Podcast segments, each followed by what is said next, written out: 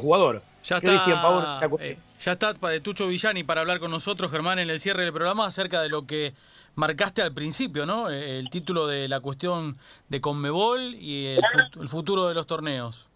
Dale, le, le queríamos preguntar a Donato Villani en un ratito nada más, porque nos contaban hoy que Colmebol hizo una convención de médicos para empezar a elaborar un protocolo para que cuando el fútbol vuelva, porque las autoridades competentes en cada país lo disponen, este, haya un cuidado, ¿sí? De todos los que están un poco ligados al ámbito del, del, del fútbol.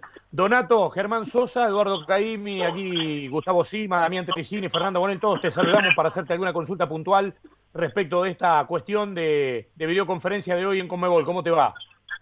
Hola, ¿qué tal? Un gusto.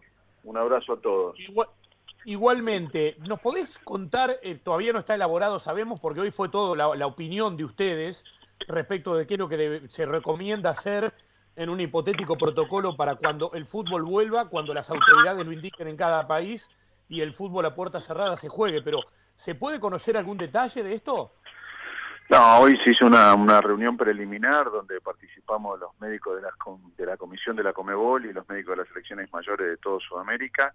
Fue preliminar, pero bueno, hay que estar preparados porque realmente hay que hacer un protocolo de cómo cómo se van a encarar los entrenamientos, eh, por supuesto en un primer momento y después que, también más adelante un protocolo por si algún día se llega a jugar, no sabemos cuándo, no sabemos día, hora o mes, pero sí ya empezamos a, a preparar el tema porque eh, tiene que haber eh, un protocolo donde se diga cómo y cómo llevar adelante todo esto, porque bueno, este, para que sea uniforme por lo menos en toda Sudamérica.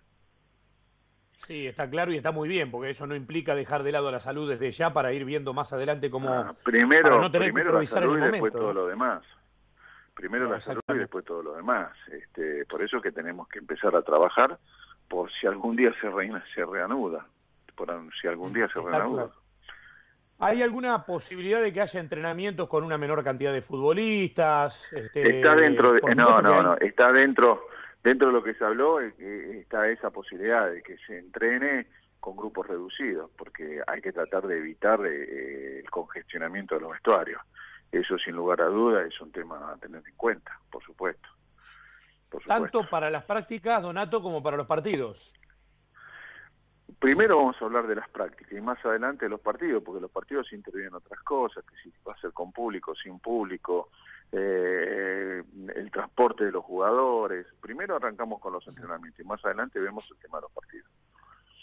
Sí, es, eh, se puede decir que hay un- una charla inicial, preliminar, de la cual puede surgir este algo realmente productivo para No, cuidar la salud no, de todos no, los que están ser- ligados al ámbito del fútbol. Va a ser, va, va a ser productivo, en realidad va a ser productivo y a la espera de cuando se decida, cuando los gobiernos decidan este, eh, si arranca el fútbol, por lo menos estar armados para darle el ABC para que los planteles eh, sepan cómo manejarse.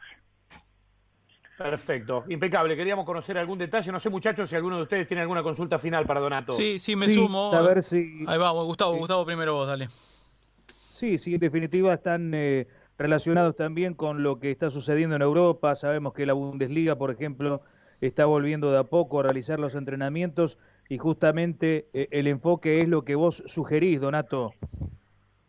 Sí, más básicamente las cuestiones médicas, este, si bien todavía no conocemos con exactitud 100% de, de cómo es esta patología, pero más o menos las actitudes médicas, los conocimientos médicos van todos por el mismo camino. O sea, este, nosotros estamos al tanto de lo que está haciendo la Bundesliga, de algunos otros países, pero más o menos va todo por el mismo camino. Lo que pasa es que nosotros, este, yo creo que tanto la Comebol como AFA institucionalmente tienen que dar un ABC del cual guiarse eh, todos los, los que formamos la familia de fútbol. Así que yo calculo que en cuatro o cinco días esto va a estar totalmente dictaminado. Eh, Tucho, eh, sé, sé que antes de que se frene el fútbol diste una opinión, eh, algunos salieron a cruzarla con que tomando precauciones el fútbol aún en ese momento a puertas cerradas por decisión del Ministerio de Salud se podía seguir jugando, que el riesgo de contagio entre los futbolistas era mínimo. ¿Seguís pensando lo mismo ahora después de la cuarentena, tomando las precauciones, entrenando en grupos como lo hacen por ejemplo ya en Alemania, de que se esto, vuelva... Esto, esto eh, pr- primero que eso fue hace 20 días atrás. Lo que sí sigo diciendo Sí, que el riesgo de contagiarse el coronavirus jugando al fútbol es cero. sí, existe la posibilidad, vamos a ser honestos. sí. Lo que sí nos está enseñando esta enfermedad que se puede contagiar yendo a- al, re- a- al supermercado un jugador de fútbol y llevar el virus al vestuario.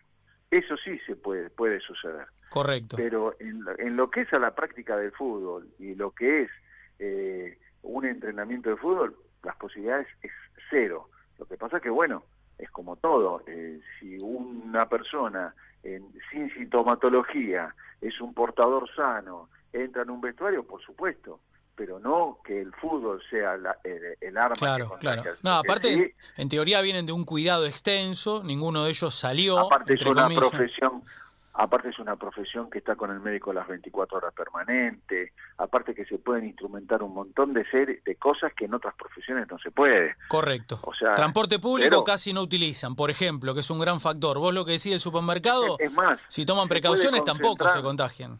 Se, se puede se puede concentrar y no se puede concentrar en el vestuario no es necesario que entren 50 personas solamente los jugadores de fútbol y dos personas del cuerpo técnico A distancia. Eh, hay un montón de cosas que se pueden hacer. Lo que pasa es que, bueno, las aglomeraciones y la- eh, el estar a, a menos de un metro puede ser que se contagie, pero no por el fútbol, sino que lo lleven de afuera al fútbol. Claro. Sí, además podrían los clubes o la AFA o las instituciones, la Comebol, quien sea, eh, generar un test para cada uno de ellos cuando vuelva a la práctica y los que dan negativo, bueno, de allí en adelante puede- el riesgo puede- es mínimo, se puede ¿no? Hacer un, se puede hacer un montón de cosas, pero bueno, primero lo que decida eh, el gobierno y después ver cómo se encamina el fútbol. pero coincidimos, por lo menos en nuestro punto de vista, el día que lo declaraste, que era antipático escucharlo porque los jugadores iban en otra dirección, no querían arriesgarse, y de hecho, bueno, Bueno, pero- Poncio encabezó la- para parar la fecha que incluso se jugó. Es que nosotros también entendemos que el, fútbol es una profesión donde los intervinientes, por lo menos de Superliga, del ascenso para abajo, la historia cambia, están muy bien pagos y como, no sé, los enfermeros, los doctores, los colectiveros, los que tienen que abrir el comercio, las farmacias, supermercados, nosotros en los medios de comunicación estamos expuestos, pero cumplimos nuestra tarea, eh, si bien no es esencial el, de- el fútbol profesional, digo, también pueden entender la situación, ¿no? Porque si no de, de allí para adelante, aunque la salud esté primero, Tucho, si los clubes no cobran y los jugadores no cobran el sueldo y el utilero no cobra el sueldo y los doctores no cobran el sueldo, Primero, hay, hay que se pensar va todo al que diablo, Hay que pensar que las actitudes sectoriales y personales en estas situaciones no son convenientes. Hmm, Acá hay que seguir un lineamiento que es la que dicta el gobierno con su ministro de salud y después de ahí para abajo vemos institucionalmente cómo sigue. Lo que no sirve son cuestiones sectoriales o cuestiones personales. Entonces, hace 20 días estábamos en otro planteamiento, hasta el presidente había dicho que él quería que el fútbol se siguiera jugando. Hoy las cosas cambiaron. Acá no se puede decir que tuvo razón, no tuvo razón, porque esto eh, va cambiando todos los días. Lo que sí que el fútbol de por sí, yo insisto en lo mismo que dije hace 20 días atrás, que se contagie jugando al fútbol la posibilidad es cero. Ahora, que alguien lo lleve al vestuario, sí existe la posibilidad. Yo en ese momento parafraseé, uno se puede contagiar, como, como dice Charlie, yendo de la cama al living. Pero bueno, eso todos, todos tenemos ese riesgo. Pero bueno, este, son los riesgos de la vida que nos, nos puso esta guerra por delante y hay que sobrellevarla. ¿Qué le vamos a hacer? Está claro. Gracias, Donato. Un abrazo. Un abrazo grande, Donato Villani. ¿sí? Eh, él y Daniel Martínez son los dos médicos argentinos que participaron de la convención médica de Conmebol hoy. Eh, fue una reunión preliminar, ya él contó algún detalle, pero bueno, a ver, este, se está encaminando un protocolo para cuando el fútbol vuelva. ¿eh? No se sabe cuándo, las autoridades son las que lo disponen, pero el mundo del fútbol más o menos también en estas latitudes se va preparando para cuando eso suceda en principio.